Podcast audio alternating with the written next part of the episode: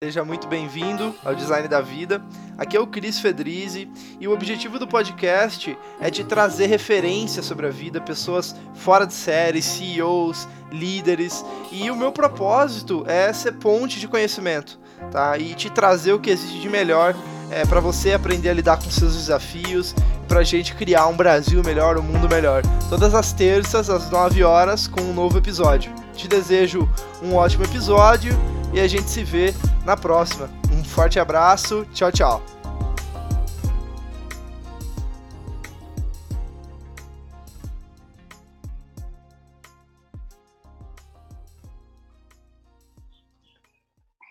Fala pessoal, seja bem-vindo ao Design da Vida. Hoje eu estou aqui com Ken Fujioka. Estou super feliz, cara, por fazer esse episódio, de verdade.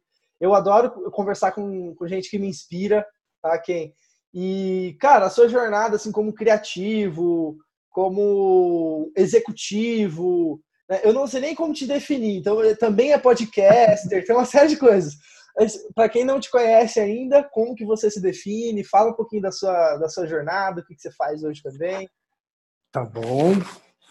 Bom, é, como você falou, meu nome é Ken Fujioka. Eu, eu vou separar o, o que eu sou do que eu faço que acho que é importante essa separação, assim, né? É, eu sou um homem é, amarelo, é, né, de origem de descendência japonesa e heterossexual, cisgênero, né? ou seja, cheio de privilégios que um homem hétero tem, é, e tento cada dia é, ser menos babaca do que eu já fui. É basicamente essa a, a, a minha jornada hoje. Né? Ser, ser, menos babaca e mais humano na medida do possível. Né? Menos babaca significa ser menos machista, menos racista, menos preconceituoso. Né? É, isso acho que é o que eu sou. O que eu faço é várias coisas. Né? Eu gosto de dessa minha fase de estar fazendo várias coisas ao mesmo tempo. Né? Então eu tenho eu tenho uma consultoria é, de resolução de problemas complexos, né?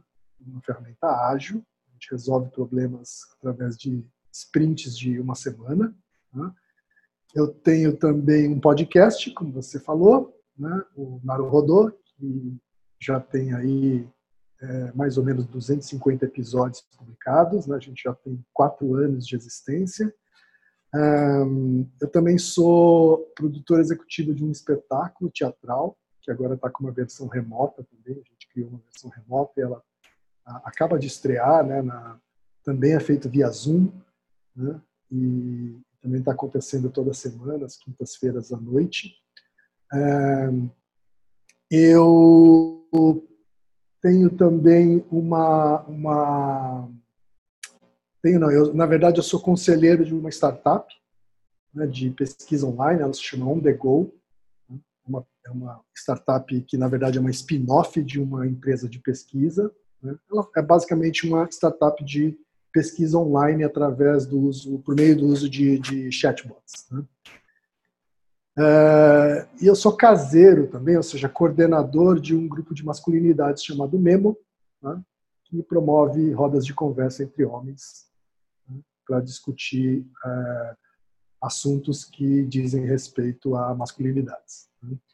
Uh, acho que isso é o que eu faço com uma certa frequência, assim, né? É o que me ocupa bastante tempo aí durante as semanas e eventualmente aparecem outras coisas, mas esses são os projetos que eu toco de maneira frequente, vamos dizer assim.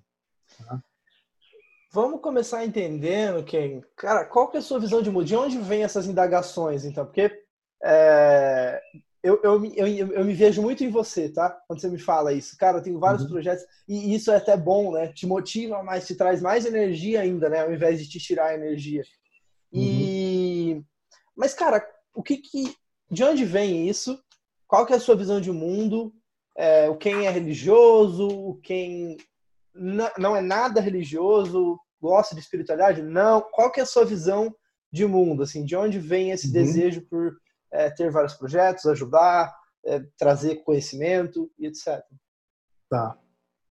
Então, é, sob o ponto de vista religioso, Cris, eu, é, eu me defino, na verdade, eu oscilo entre o agnosticismo e o ateísmo. Então, é, então não dá para dizer que eu sou um cara religioso, tá? mas isso não significa que algum tipo de espiritualidade não seja uma busca importante.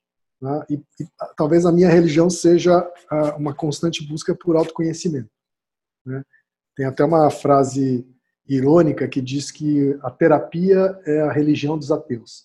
Né? Então, eu faço terapia há muitos anos, né? é, que é uma ferramenta que me ajuda no autoconhecimento.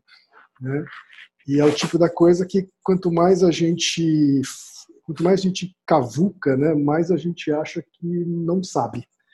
Né? É uma coisa meio existencialista, assim, mas é, é a pura verdade. Assim, sabe? Quanto mais eu acho que me conheço, eu mais tenho certeza de que eu não sei nada. Né? Mas essa busca continua, sabe? É, eu acho que eu acho que a espiritualidade no meu caso se dá desse jeito, através do autoconhecimento. Eu tenho um ponto de vista de que a vida é valiosa justamente porque é finita.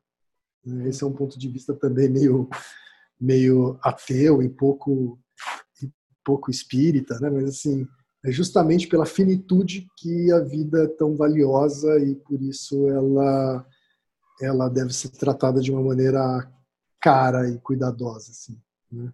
e acho que é isso assim né e como eu comecei falando lá lá atrás né eu procuro separar o ser do fazer é, você não é seu trabalho o seu cargo não é seu sobrenome né mas eu, eu, assim, não é uma coisa que eu sempre tive consciência, não, assim, sabe? É, é, vem dessa busca do autoconhecimento. É, durante muito tempo eu eu levei trabalho mais a sério do que devia, a vida, a carreira profissional mais de maneira mais egocêntrica do que devia, né? É, acho que todas essas todas as mudanças de pontos de vista vieram com o amadurecimento. Assim. Eu já fui um cara que, que, que, que, que trabalhou demais, que deu atenção demais para o sobrenome relacionado ao cargo, a empresa onde você está, sabe, o status que você tem. Né? Acho que é uma coisa que veio com o tempo.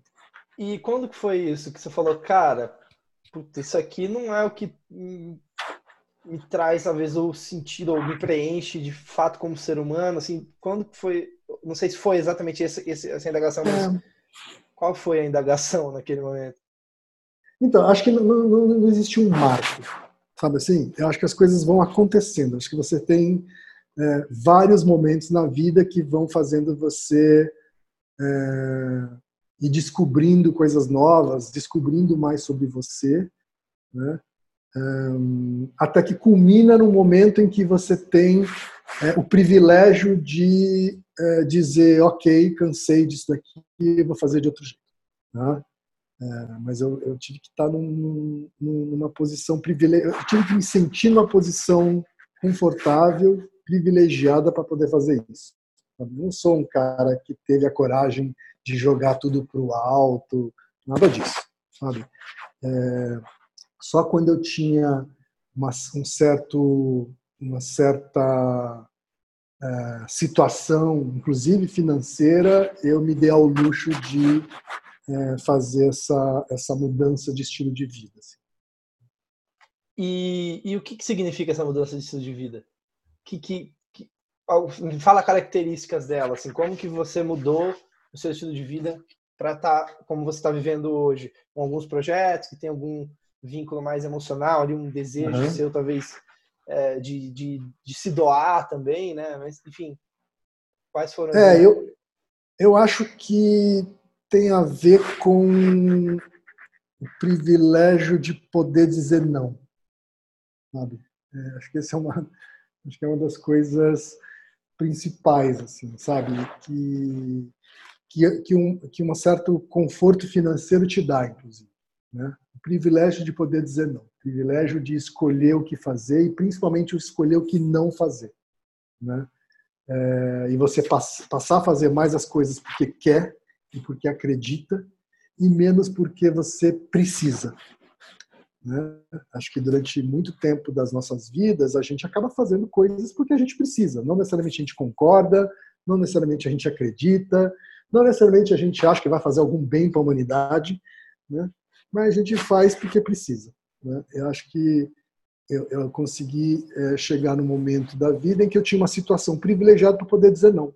Dizer não, eu não vou mais fazer coisas só porque é, é, porque eu preciso e, e, e, abrir mão daquilo que eu acredito. Né? Eu acho que por isso que, dá, por isso que assim, não é, um, não é um momento que marca isso. Eu acho que você vai construindo isso, de redescobrindo né, coisas sobre si mesmo.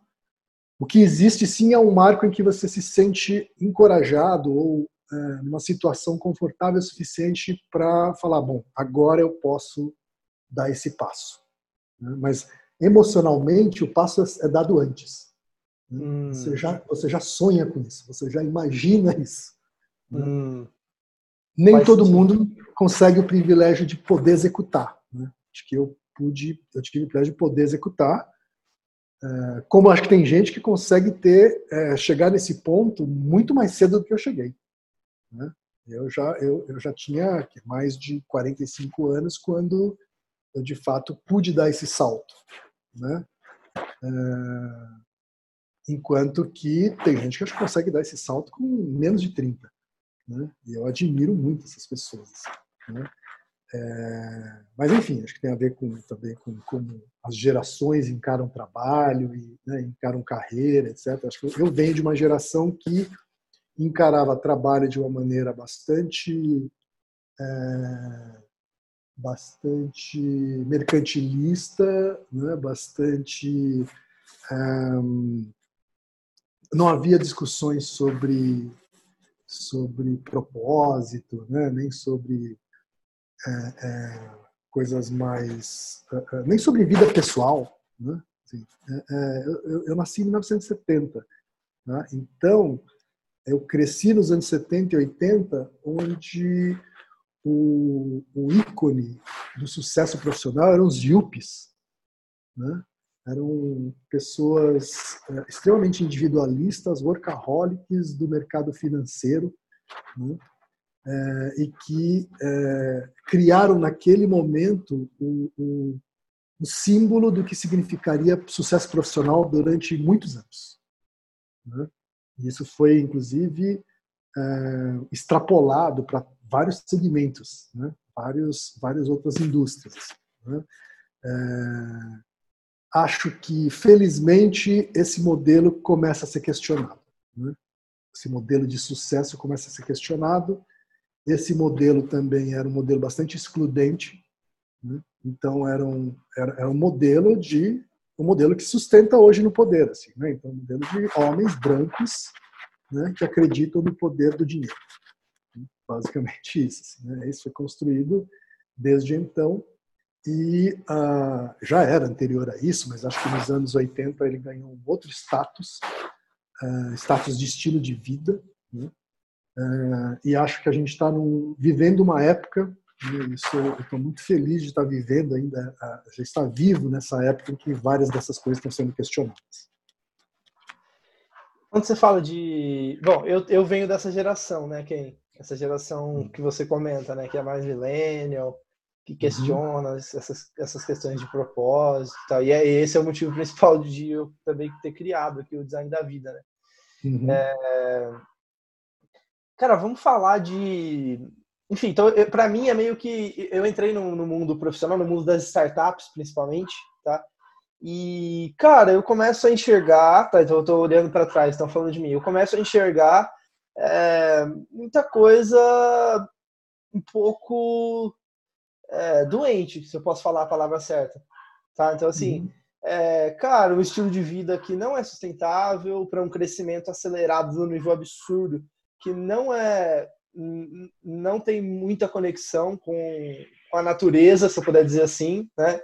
Então, enfim, são indagações que eu tenho. E quando você vai, você vindo, né, você vem desse mercado do business também, você hoje né, faz consultoria, ajuda outras empresas a resolver problemas complexos quais são algumas provocações que você traz para a mesa é, nos projetos, enfim, de visão, é, olhando para negócio hoje, assim, trazendo toda essa tá. bagagem que você está tá, tá levantando também? Uhum. Olha, é... eu acho que o mercado de startups ela também tem o seu lado luz e seu lado sombra. Tá?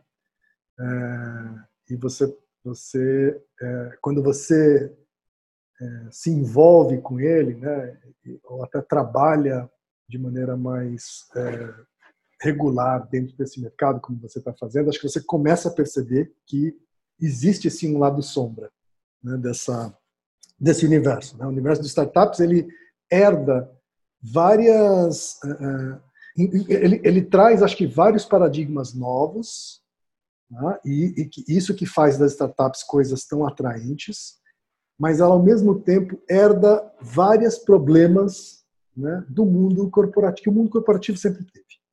Tá? Então, eu acho que as startups ainda são um universo essencialmente masculino, essencialmente branco, é, onde o modelo de sucesso ainda está atrelado a acúmulo de dinheiro. É, então, acho que ainda é pouco includente, pouco diverso. Né? É, eu acho que ainda é uma, um modelo que eu estou generalizando aqui, obviamente, né, mas pelas startups que eu conheço, eu presto serviço para algumas, inclusive, sou conselheiro de outra, né, mas acho que o mundo das startups ainda tem alguns, para, alguns problemas que são paradigmáticos do mundo corporativo. Tá? Então, falando de overwork, né, de, da celebração do overwork.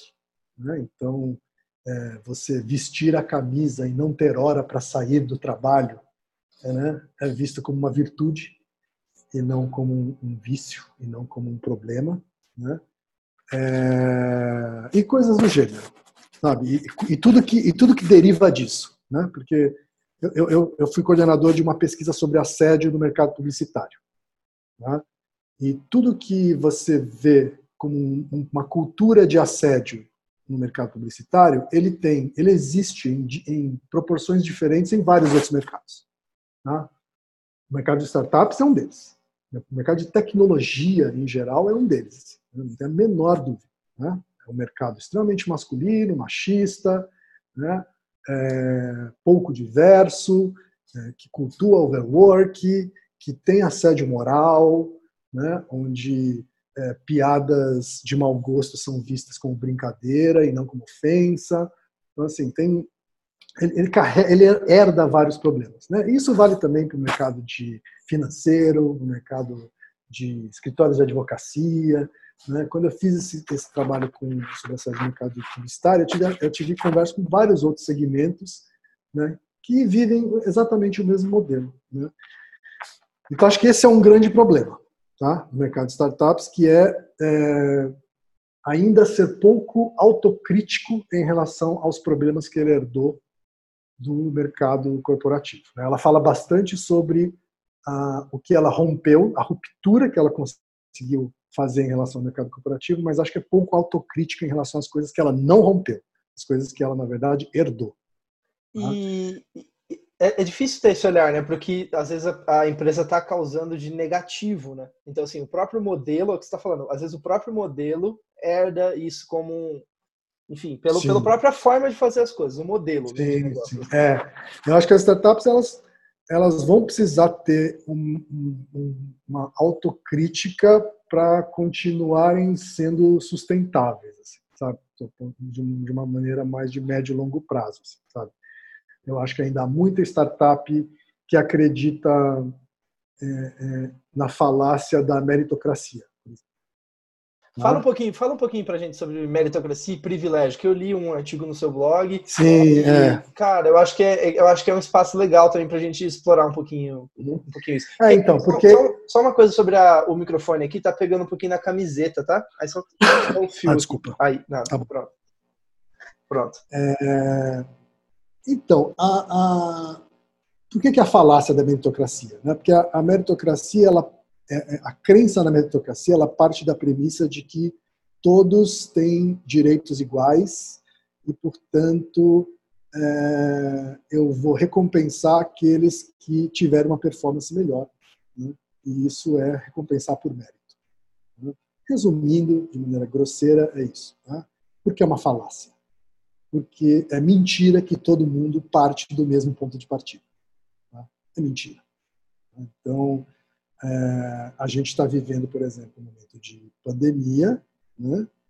É, e de muita gente tendo que trabalhar, ou pelo menos muitas pessoas que podem trabalhar é, remotamente né, das suas casas. Né? Agora, dizer que todo mundo tem as mesmas condições de trabalho é uma mentira deslavada. Né? Eu estou morando num lugar espaçoso, né, com móveis adequados, com iluminação, com Wi-Fi bom, com computador bom, sabe, num bairro silencioso. É, é... Enquanto tem gente que está morando num, num, dois cômodos, tá, em seis pessoas, é, num lugar muito barulhento, né, sem ventilação, sem iluminação, a internet não presta, o computador é precário, né, assim, como é que a gente consegue, como é que a gente vai aceitar né, a premissa de que a gente está partindo de pontos de partidas iguais, que a gente está com condições iguais de trabalho para disputar, seja lá o que for. Né? É, isso partindo da premissa de que fazer negócio tem a ver com disputa, o que já é um problema. Mas, assim, é, e isso vale para isso vale para o trabalho como um todo. Assim, né? Eu dou um exemplo de, de um trabalho remoto em quarentena devido a uma pandemia. Né? Mas isso acontece no escritório também, né? fora da pandemia. Né? Assim, é, é diferente alguém que trabalha a cinco minutos de Uber do trabalho, né, do escritório, né, contra uma pessoa que trabalha, que tem que pegar três horas, três conduções né, para chegar no mesmo lugar, que mora muito longe. Né, é, então ela dorme menos, ela descansa menos, né, ela, ela, ela, se cansa mais só no deslocamento. Né, é, ela tem o dinheiro contado para o almoço, né, ela é arrimo de família, né, mesmo com 20 anos de idade que, de novo, não dá para dizer que as pessoas estão com o mesmo ponto de partida. Tá? Existem várias outras metáforas, inclusive melhores, para a gente entender essa falácia da meritocracia. Né? Mas o que importa aqui dizer é, mesmo no mundo das startups, né, é, mas inclusive no mundo corporativo como um todo, ainda tem muita gente que acredita que a meritocracia é uma coisa verdadeira. Tá? Ela existe e que ela é a melhor forma de é, avaliar as pessoas. Acho que essa é uma, uma, uma, das falácias. Tem uma outra falácia que acho que é bastante própria do mundo das startups, né? que é a falácia do empreendedorismo. Né? É... Eu vou resolver o problema da humanidade. Como eu... Isso, todo mundo vai ser dono da sua vida, dono do seu próprio negócio. Né? Não vai ser mais empregado de ninguém. Quando, na verdade, a gente está falando de um momento que a gente está vivendo da sociedade de precarização do trabalho. Né? Então, assim, as condições de trabalho estão cada vez mais complicadas para quem não é dono do capital. Né? É, ela está tendo que aceitar condições cada vez mais é, restritas, é, condições de trabalho cada vez mais problemáticas. Né? A gente vive também um momento de enfraquecimento dos sindicatos, né, das associações de trabalhadores, né, é, da automação de vários tipos de atividade, né, elimina uma série de empregos. Né, é, e, e, as perspectivas é de que isso não vai melhorar. Tá? As, as condições de trabalho vão ser cada vez mais precárias, a gente vai ter cada vez menos emprego, atividades que existiam antes vão passar a ser atividades é, é, automatizadas, né? e a gente vai viver um grande problema é, sob o ponto de vista trabalhista. Né? É, e acho que é, também é uma autocrítica importante que uh, o mundo corporativo, o mundo das startups precisa começar a é, discutir. Mínimo discutir, porque faz parte do problema. E para onde que a gente está caminhando? Assim, o que, que a gente pode fazer olhando para é, é, tentar construir esse novo modelo? Assim, pra, sabe? Porque eu acho que é muito isso, né? desenhar um novo modelo. mas o que, que você enxerga de próximos, nos próximos anos? Eu sei que é impossível prever alguma coisa, mas assim, para onde a gente está caminhando, basicamente? O que, que você acha que a gente está caminhando? Não, é impossível prever mesmo. Acho que é uma discussão é, bem grande que está sendo feita, inclusive, é, na Organização Internacional do Trabalho, né, nos fóruns das Nações Unidas, né, é, porque é um problema grande e complexo. Tá? Envolve muitas, muitos agentes, muitos interesses, né? Mas existe sim uma, um certo consenso por parte de algumas lideranças de que o modelo do jeito que ele está, ele vai explodir, ou implodir. Né? E que é preciso é, enxergar as coisas de uma outra forma. Né? O termo sustentabilidade ganhou um sentido muito mais amplo. Né? Ele nasceu, antigamente, sustentabilidade significava meio ambiente. Né? Hoje, sustentabilidade significa é, a viabilidade do capitalismo né, num mundo que tem cada vez mais gente, né, cada vez menos emprego, né, é, e que vai ter que resolver essa equação. Então, assim, eu não tenho a resposta, Cris, não tenho a resposta de verdade, assim, mas acho que é importante a gente começar a discutir o problema. Se, a gente ainda não tem a solução, pelo menos começar a discutir o problema. Sim. É, cara, eu adoro esse, esse tipo de assunto, estudo sobre isso.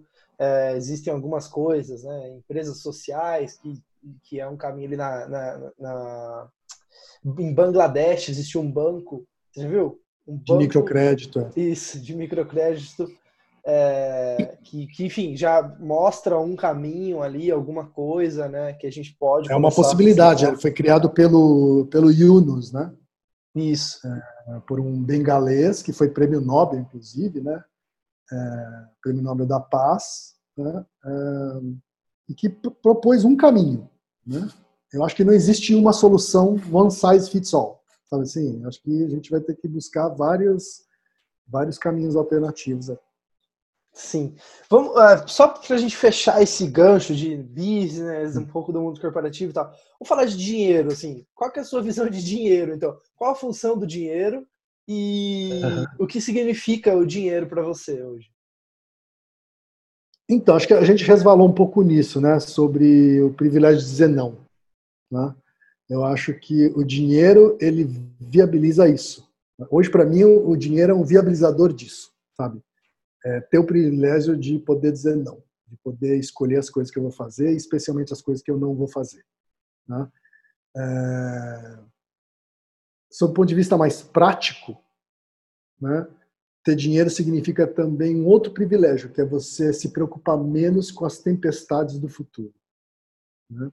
É, e acho que a, a, a, a, pandemia, de novo, é um bom exemplo disso. Você tem é, um pequeno grupo de pessoas e talvez a gente não tenha consciência de, do quão pequeno é esse grupo, do qual eu faço parte, né, de pessoas que estão, uh, pelo menos financeiramente, elas estão uh, com gordura para passar por essa tempestade. Né? E a gente tem uma massa da população que não tinha gordura sequer para passar por um dia de tempestade né? e que, portanto, por exemplo, está tendo que se sujeitar ao risco de ser contaminado, né? porque ela não tem outra escolha senão trabalhar para pagar a refeição do dia. Né? É, e, e, é importante a gente ter consciência disso, né? de que a gente faz parte de um grupo pequeno e privilegiado que pode fazer home office, porque tem Wi-Fi de qualidade, computador, etc, etc, tudo que eu falei, né? E tem, é, eventualmente, uma certa gordura tá, para passar por essa tempestade. Então, ter dinheiro é uma tranquilidade que a grande massa das pessoas não tem. Né? Essa tranquilidade para passar por essa tempestade. Então, assim, eu acho que é, tem o privilégio de se preocupar menos com as tempestades e tem o privilégio de você poder dizer não. É, sob o ponto de vista ainda mais prático, né, para mim, dinheiro hoje significa poder viajar. Assim, porque é, é, é eu sou um cara que resolveu ter cada vez menos coisas. Hum. Né? Então, é, mas viajar custa caro. Né? É, viajar com conforto custa ainda mais caro. Né? Então, e, e, viajar é uma das coisas que eu gosto de fazer. Então, é, eu diria que é onde eu acabo onde eu acabo gastando dinheiro, vamos dizer assim. É, é nisso. A gente pulou uma pergunta, Ken, mas eu quero, é. cara, voltar nela só rapidinho, porque eu uhum. acho que é bem importante para mim, para quem está ouvindo também, que é o seguinte: olhando para os últimos 20 anos, lá atrás, 20 anos atrás, né, da sua, da sua vida, o que que hoje você entende, então, que você compreende com essa maturidade, tudo que a gente falou, é, que faz total diferença, sabe? Que se talvez você soubesse há 20 anos. Eu sei que é injusta essa pergunta, tá? Porque, como a gente falou, a gente é a construção do caminho, né? Então, das coisas Sim. que a gente vai construindo e etc. Uhum. Mas é, se você pudesse tentar encontrar um ponto aí que putz, resolveria, ajudaria muito, o que, que, que, você acha que faz essa diferença hoje?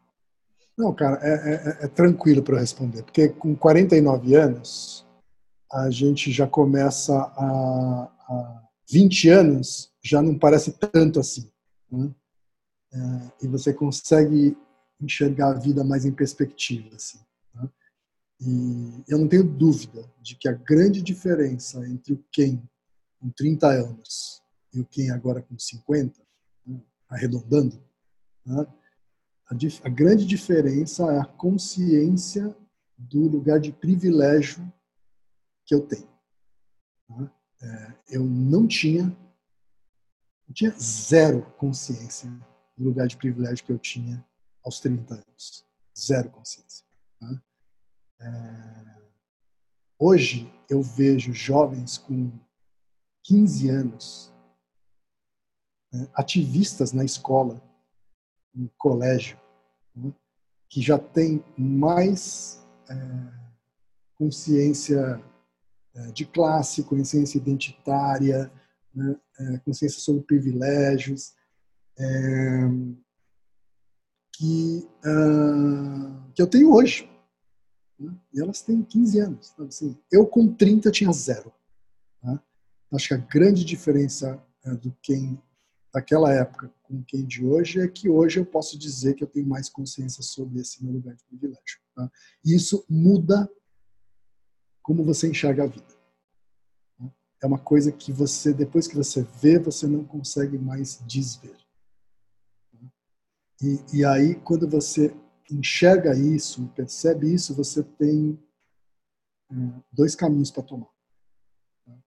Ou você segue desfrutando dos privilégios e finge que isso não é problema seu, né? ou você passa a tentar fazer algo com esse privilégio que você tem ou conquistou, né? É seja economicamente, seja profissionalmente, seja do ponto de vista de conhecimento, de entretenimento. Assim, eu não estou falando de assistencialismo. Estou né? falando que quando você percebe o lugar de privilégio, você pode decidir fazer algo com ele ou não. Né? É... E acho que essa é essa é a grande mudança, né? a grande mudança. Então, quando eu vou fazer alguma coisa, eu me pergunto se aquilo vai fazer diferença para outras pessoas. Né? É, pessoas que têm menos privilégio do que eu. Né? Às vezes a resposta é não. Né? Mas, e eu, eu faço mesmo assim. Né? Mas é, é, muito mais satisfatório quando, a, quando eu faço, mas a resposta é sim. Né? Vai impactar pessoas e fazer diferença na vida de pessoas que têm menos privilégio do que eu. Então, quando a resposta é sim, é muito mais satisfatória. Não significa que eu só faço coisas. É, né? Ah, eu não sou nenhum salvador. Né? É, sou ser humano, faço um monte de cagada todos os dias, né? mas, mas eu passei a fazer perguntas para mim mesmo que eu não fazia quando eu tinha 30 anos. Acho que essa é a grande diferença de quem de 20 anos atrás. Você tem alguma pergunta que você costuma se fazer é, no decorrer do seu dia, ou qualquer coisa assim que te traz um pouco para essa consciência? Acho que não é do decorrer do dia, mas toda vez que eu preciso resolver decidir, toda vez que eu preciso decidir se eu vou ou não tocar determinado projeto, né, ou fazer determinada coisa. Sim. E acho que tem coisas que eu faço que tem mais impacto e outras têm menos impacto em pessoas com uh, em lugar de menos privilégio do que eu. Tá? E eu faço ambas. Tá? Eu não sou uma ONG que só faz coisas de impacto social. Estou tá? longe disso. Assim, tá? Mas eu procuro fazer entre as coisas que eu faço coisas que têm algum impacto positivo, sim. Tá? Acho que essa o Memo é um exemplo disso. Assim. É... O que, que é o, Memo? É, vamos, já vamos entrar nesse tópico. Eu tava, eu já, daqui a pouco a gente fala de outras coisas ali, mas vamos, vamos explorar uhum. um pouquinho isso que eu acho que é bem interessante. O que, que é o Memo? Qual a proposta? Qual que é a sua visão uhum. da masculinidade? Qual que é a proposta de valor, enfim, que você consegue enxergar que a gente é. precisa passar? É, o Memo, o Memo é uma atividade voluntária, né, minha, meu envolvimento com o Memo é voluntário. Tá? Então, quando eu digo que eu sou caseiro de um grupo de masculinidades, significa que eu sou coordenador voluntário de um grupo de masculinidades que é gratuito, inclusive. Tá? É, o que, que é o Memo? O Memo é, uma, é um negócio social, foi criado por um amigo chamado Pedro de Figueiredo, carioca, é, e que tem uma crença. Né? Esse negócio social tem uma crença, que é uh, os homens têm um papel a exercer na equidade de gênero. Tá? É, uma, é um ponto de vista interessante, porque assim como o racismo é um problema criado pelos brancos, racismo é um problema criado pelos brancos. Tá? É, e, e, e, só quando você é, se atenta para isso, você de fato começa a tentar ter uma atitude antirracista. Tá? Você é um não negro entende que é o não negro que, resolve, que criou esse problema, não foi o negro que criou esse problema. O negro está bem em ser negro. Né?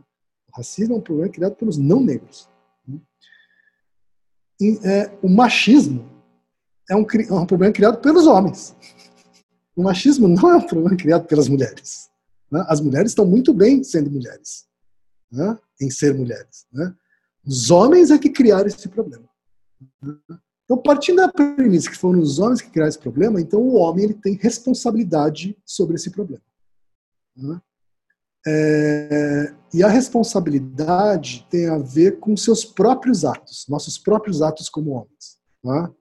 Então, o que a gente faz é ter um grupo reflexivo. O que é um grupo reflexivo? É um coletivo de homens né, que procura gerar reflexão sobre o seu comportamento enquanto homem. Comportamento que afeta ele mesmo, comportamento que afeta outras pessoas, outros homens, outras mulheres, a sociedade como um. Né? É, então, o que a gente faz é, é na prática, né, o que a gente faz é se reunir frequentemente. Tá? Então, cada temporada tem 11 encontros de um grupo de homens que vai discutir temas relacionados é, aos homens tá? ah, e discutir qual a melhor forma da gente ajudar ou fazer o ajudar não, fazer o nosso papel na promoção da equidade de gênero. Tá? E isso significa que tem a ver com mudar o nosso comportamento. A gente não discute como que a mulher tem que agir. Quem é a, quem é a gente para discutir como é que a mulher tem que agir? Elas já discutem como elas têm que agir há muito mais tempo que os homens. Né? Então, o que a gente discute é como é que a gente pode mudar o nosso comportamento. Né? Porque a gente teve um comportamento cagado e ainda tem né? há décadas, há séculos. Né? Então, o que a gente pode fazer para é, mitigar tudo isso. Né? E a gente faz isso em conjunto. A gente faz isso através do grupo reflexivos, ou seja, que são rodas de conversa com um método. Tá? A gente tem um método mesmo, que é inspirado numa metodologia é, consagrada tá? de grupos reflexivos, né? é, e onde a gente parte das nossas próprias experiências. Né? Então, ninguém é palestrinha nesses grupos. Tá? Ninguém está lá para fazer palestra para o outro. Tá? São homens que estão admitindo seus próprios erros diante de outros homens, né? ou seja, se vulnerabilizando na frente de outros homens, né? admitindo suas próprias cagadas do passado, né? para tentar fazer menos cagada no futuro né? e no presente. Então é basicamente isso que a gente faz. Né? Então quem participa do, de um grupo do Memo, ele não tem uma medalhinha de homem desconstruído, não tem um badge de homem especial, nada disso. Tá? São só caras que estão tentando fazer menos cagada, só isso. Né? É, e para isso existe uma metodologia né, que ajuda nisso, tá? que tem comprovação de que traz resultados positivos. Tá? É basicamente isso. E tá? para quem para quem está ouvindo aqui, é, e para mim também, ou para, enfim, qualquer pessoa que está ouvindo aqui, quais são, sei lá, essas três principais reflexões assim que você vê em comum, sabe, que é uma pauta em comum que você vê que às vezes, a gente como homem faz de cagada e que, putz, talvez seja importante ah, jogar um holofote. É, não, nem existe um top 3. Na verdade, um, um, um, é, a gente faz 11 encontros e a cada encontro você tem um tema para ser discutido. Né? E os temas variam. Sabe? Então, desde. Uh, a gente conversa desde comportamentos violentos que os homens aprendem né? e acabam levando para a vida, né? uh, até é, impotência sexual. Né? E a dificuldade que o homem tem de falar sobre isso, inclusive com outros homens. Né? Então, assim, é, os temas variam muito, né? Mas todos eles têm a ver com uh, a ver com uh, temas que o homem temas que o homem tem dificuldade de conversar sobre, porque basicamente os homens têm dificuldade de conversar sobre seus problemas. Tá? Então, é, é, é quase um, é um estereótipo, mas um, um estereótipo baseado muito na realidade de que homem, quando se junta, fala de das mesmos assuntos. Tá? Fala de futebol, de mulher, de churrasco, de cerveja. Né? Assim, é, é, é um repertório tão pobre, né? e principalmente do ponto de vista emocional, é um repertório tão pobre, né, que quando a gente consegue juntar homens para conversar sobre essas coisas que a gente aprendeu a evitar durante tanto tempo, né, acontece ali uma, a gente chama de uma micro-revolução. Né? Naquele, naquela encontro aconteceu uma micro-revolução. Né? É, e é de micro-revolução em micro-revolução que a gente é, acredita que vai transformar o comportamento e as ideias de outros homens é, para que a gente tenha um, um, uma sociedade mais, mais equânime, menos escrota. Né? É, e, de novo, né, tem a ver com discutir sobre o nosso comportamento. Tá? Não cabe aos homens discutir como é que as mulheres devem agir. Tá? Cabe aos homens discutir como ele deve agir. Tá? As cagadas que ele tem que deixar de fazer. Né? E, a gente fala aqui assim, por que, que só homens, né? Porque é, primeiro porque assim tem questões que homens entendem outros, melhor outros homens, assim como mulher entende melhor outras mulheres. Ah, e segundo porque as mulheres já têm problemas demais para resolver. Muitos deles, inclusive, causados por nós homens. Né? Então, acho que é, faz parte da, de, da responsabilização a gente, a gente assumir esses problemas para nós mesmos. Né? É, é, né? você vai se surpreender como se os homens, se os homens quiserem, eles conseguem né, discutir as coisas, os problemas, os seus próprios problemas. E, cara, muito interessante, assim, eu de fato era uma. Eu também fiz terapia, né, Ken? Então eu uhum. investi nisso na minha vida. E, cara, assim, enfim, eu acho que é um caminho excelente para quem está precisando de ajuda. Nem, nem precisa de ajuda, querer se conhecer mesmo, né? Para você Sim. enxergar o que você não está enxergando, basicamente. Essa abertura, essa vulnerabilidade, né, de se conhecer. É... Uhum. Cara, falando sobre eu acho que esse é um tópico que depois a gente vai ter que gravar só um episódio sobre isso, tá? Só tá sobre masculinidade. Porque te, se eu começar a falar, cara, tem tanta coisa que dá pra gente puxar, né? Então, é, depois eu vou deixar uma sugestão de livro, inclusive, depois eu te mando, uhum. que é um livro que se chama King, King, Warrior and Lover, que fala sobre a masculinidade por, por uma ótica sombra e luz. É isso que você tinha falado, né? Uhum. E que só criando, é, trazendo um pouquinho disso, é que eu acho que hoje, de fato, cara, é tão importante ter espaços assim, por quê? Porque eu sinto que o, o masculino, o menino, o homem, às vezes se sente, se sente perdido, sabe? Porque não tem um espaço de conversa e a gente está vivendo numa transição também, né? Uma transformação do que, que enfim, é uma uhum. ressignificação do que, que significa ser homem, né? Então, às vezes, eu acho que esse masculino acaba meio perdido, né? e aí vive no lado sombrio do, da masculinidade que não é positiva, né? Então, uhum. enfim. É, falando de educação, então, para a gente chegar pro, indo para o final, quem? É, uhum. Cara, olhando para sua trajetória, é, né, você falou quase 50 anos aí de, de história, né? Eu tenho 23, eu tenho 23, quem? 23, cara, sou muito novo. Olha só, cara. É... Você, você ainda tem salvação. E, cara, é... o que, que você poderia dizer para mim, então, e para os ouvintes, que aqui a maioria tem uns 23, uns 35, tá? Essa faixa uhum. etária. É... sobre aprender, sabe? Sobre... Porque eu acho que é muito disso, né? É fazer cagada, aprender, ter essa abertura, essa curiosidade para se conhecer, né? Mas o que, que você pode falar sobre aprender, sobre educação, sobre aproveitar o caminho, assim? Uhum. Tá. É, o Naruhodô me ensinou, entre várias coisas que o Naruhodô me ensinou, é, ele me ensinou a diferença entre conhecer e aprender. É, então, conhecer é uma coisa. E você pode conhecer, por exemplo, lendo um livro, assistindo a um documentário. Né? Você conhece. Você toma conhecimento. Né? E esse é um passo importante. Né? Não vou dizer que esse passo não é importante. Né? É, mas aprender é uma outra coisa. Né? Aprender é quando você dá um passo seguinte com aquilo que você conheceu. É quando você pega aquilo que você conheceu e, por exemplo, ensina uma outra pessoa. Né? Quando você passa esse conhecimento para frente. Né? É quase um treino seu de passar esse conhecimento para frente para reforçar aquilo que você aprende, que você conheceu e virar aprendizado. Né? ou quando você pega aquilo que você conheceu e você aplica em alguma coisa concreta na vida. Aí você aprende. Né?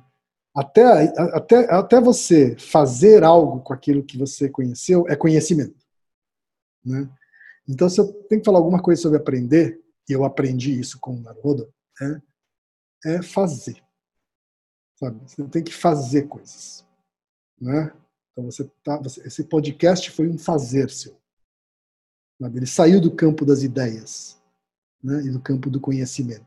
Ele foi para o fazer. Né? É, é, mais do que prática, é o fazer mesmo. Né? É o fazer, errar, refazer. Né? Aprender com erro, refazer. Né? A minha consultoria parte dessa premissa. Né? Então, para resolver problemas complexos, a gente faz desde o primeiro dia, ao invés de ficar só tergiversando, em vez de ficar só mentalizando as coisas, né? Tem que colocar a mão na massa. Né? O Naruhodô foi um jeito de colocar a mão na massa. Né? Eu tinha, eu tinha, o Naruhodô eu juntei duas dores que eu tinha, né? Para fazer alguma coisa. Né? Mas no primeiro momento eram só dores, eram só conhecimentos, né? Um conhecimento é o mundo está caminhando para um, um destino um destino preocupante, onde as pessoas estão se agarrando a fake news e a crenças, crenças pessoais. Não é? Está se agarrando a crenças pessoais e fake news para decidir a sua vida. Decidir em quem votar, decidir o que fazer. Né? E isso é preocupante. Para mim, na minha, na, minha, na minha ótica, aquilo era preocupante. Tá? É, de outro lado, eu, eu também achava que o conhecimento científico ele é um ele ele ele está num, num, alto da montanha inacessível sabe quase arrogante prepotente não conversa com a sociedade né? a ciência a academia não conversa com a sociedade, é distante da sociedade. Né? Então, o Naruhodô foi um jeito de juntar essas duas dores, assim, resolver essas duas dores ao mesmo tempo, assim, sabe? Então, é trazer conhecimento científico para a mesa, né? para a pessoa levar isso em conta também para tirar suas conclusões. Não estou dizendo que a ciência é uma verdade absoluta, tá? mas, porra, leve em conta o conhecimento científico antes de você concluir alguma coisa. Né? Não, não, não, não se baseie só num vídeo que você recebeu no WhatsApp que você não sabe nem quem fez. Né? É... E, ao mesmo tempo, fazer com que a ciência desça do seu pedestal e fale com o ser humano comum. Né? Por isso que é um podcast de divulgação científica, a gente fala sobre coisas da vida, é, baseado sempre em, em, fatos científicos, mas de uma maneira acessível, uma maneira palatável, bem-humorada. Né? É isso que a gente procura fazer no, no podcast. Né? E tem dado certo, tanto que ela, ele cresce a cada semana e está aí com seus quatro anos de existência já. Né? É... Mas foi o fazer, entende? Se eu ficasse só com isso na cabeça, não ia adiantar nada. Tá? A gente teve que fazer, errar. Eu achei os primeiros 30 episódios uma porcaria. Tá? Mas eu tive que fazer os 30 episódios para fazer um, tri, um 31 melhor. Tá? É só o fazer que, é, que faz com que a gente faça cada vez melhor. Assim, né? E isso é o processo de aprender. Fazer, errar, aprender com erro, refazer. Sabe? Ou ensinar outra pessoa, passar o conhecimento para outra pessoa. Esse é o processo de aprendizado, né? que é diferente de conhecer. Tá? Então, dito isso, sim, é, o, o, toda vez que alguém vem conversar comigo, eu dou mentoria para alguns jovens profissionais, né, que estão é, tendo que tomar decisões sobre carreira, etc. Né? E uma, uma coisa que eu é, falo bastante, de maneira bastante, é, bastante frequente, né, é incentivar as pessoas a fazerem um projeto pessoal. Tirar do papel um projeto pessoal. Tá? Que seja totalmente independente do trabalho tá? totalmente independente do emprego, do estágio, do, né? que seja um projeto pessoal independente que você tire do papel, sabe? Porque se é um projeto seu e você escolheu o que é, que impacto que ele vai ter, para quem ele é, a culpa é toda sua. Você não vai poder dar desculpa de que ah, o seu chefe, a cultura da empresa, né, as pólices da empresa atrapalharam. Não, nada, não, teve, não tinha nada disso para atrapalhar. Se, não, se você não fez, é porque você não quis. Ou porque você não fez. Tá? Porque ele estava todo na sua mão. Tá? O jeito de fazer, como fazer, estava né, tá na sua mão. Então, é, é, legal porque o projeto pessoal ele deixa de ser um, um, um, uma, uma tentativa de de desculpas, né? De criar desculpas, assim. Né? Não, vai lá e faz, cara. Né? Então, e ao fazer você vai aprender. Né? Às vezes você vai aprender, inclusive, que aquilo não era tão legal assim. Aquela ideia que parecia legal na sua cabeça não é tão legal quando coloca na prática. Tudo bem. Né? E tudo bem. Né? É, alguma coisa você aprendeu. Então, é isso. Show de bola. Cara, faz muito sentido para mim que eu tô vivendo exatamente esse momento, assim, de putz, learn by doing, né? A gente até, uhum. quando ensinava design thinking lá na, na, na, na, ensaio, fazia cursos ali, era sempre assim. Uhum. E a pessoa ficava assim, como assim eu vou ter que ir pra rua e ouvir o motorista do cara que eu vendo seguro? Sabe, a gente falava, não, então, é exatamente assim que você vai aprender. Né? E criar um protótipo, testar, né? Tem tudo, tem toda a ligação aí, né? E, e a ciência uhum. também entra nisso, né? A criação de hipóteses, e aí eu valido isso no isso, Experimentos, exatamente, observação, né? ir para campo. Né? O conhecimento científico também tem esse, essa dinâmica do fazer. Né? Então, acho que é. Sim, essas coisas se conversam, todas essas coisas se conversam. Sim.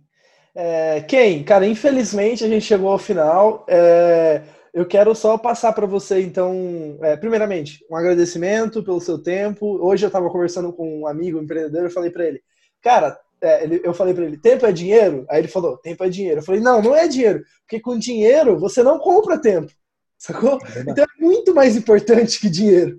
Então, assim, é, então agradecer o seu tempo a quem está ouvindo aqui até o final e passar para você, cara, sugestões, palavras finais. E por hoje é isso. Cara, acho que a sugestão eu já dei, entendeu?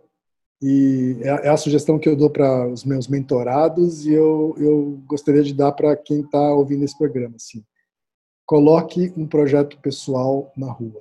Tire um projeto pessoal do papel. É, e faça dele um projeto sobre o qual você não vai ter desculpas para dar. Tá? Porque você vai fazer exatamente do jeito que você acredita que tem que ser feito. Tá? E se não der certo, ou se não atingir é, os objetivos da maneira que você esperava ou queria, tudo bem. Tá tudo bem. Né? É, o importante foi você ter feito. Show de bola, Ken. Obrigado, pessoal que está ouvindo. É isso, gente. Muito obrigado. Tchau, tchau. Tchau, tchau.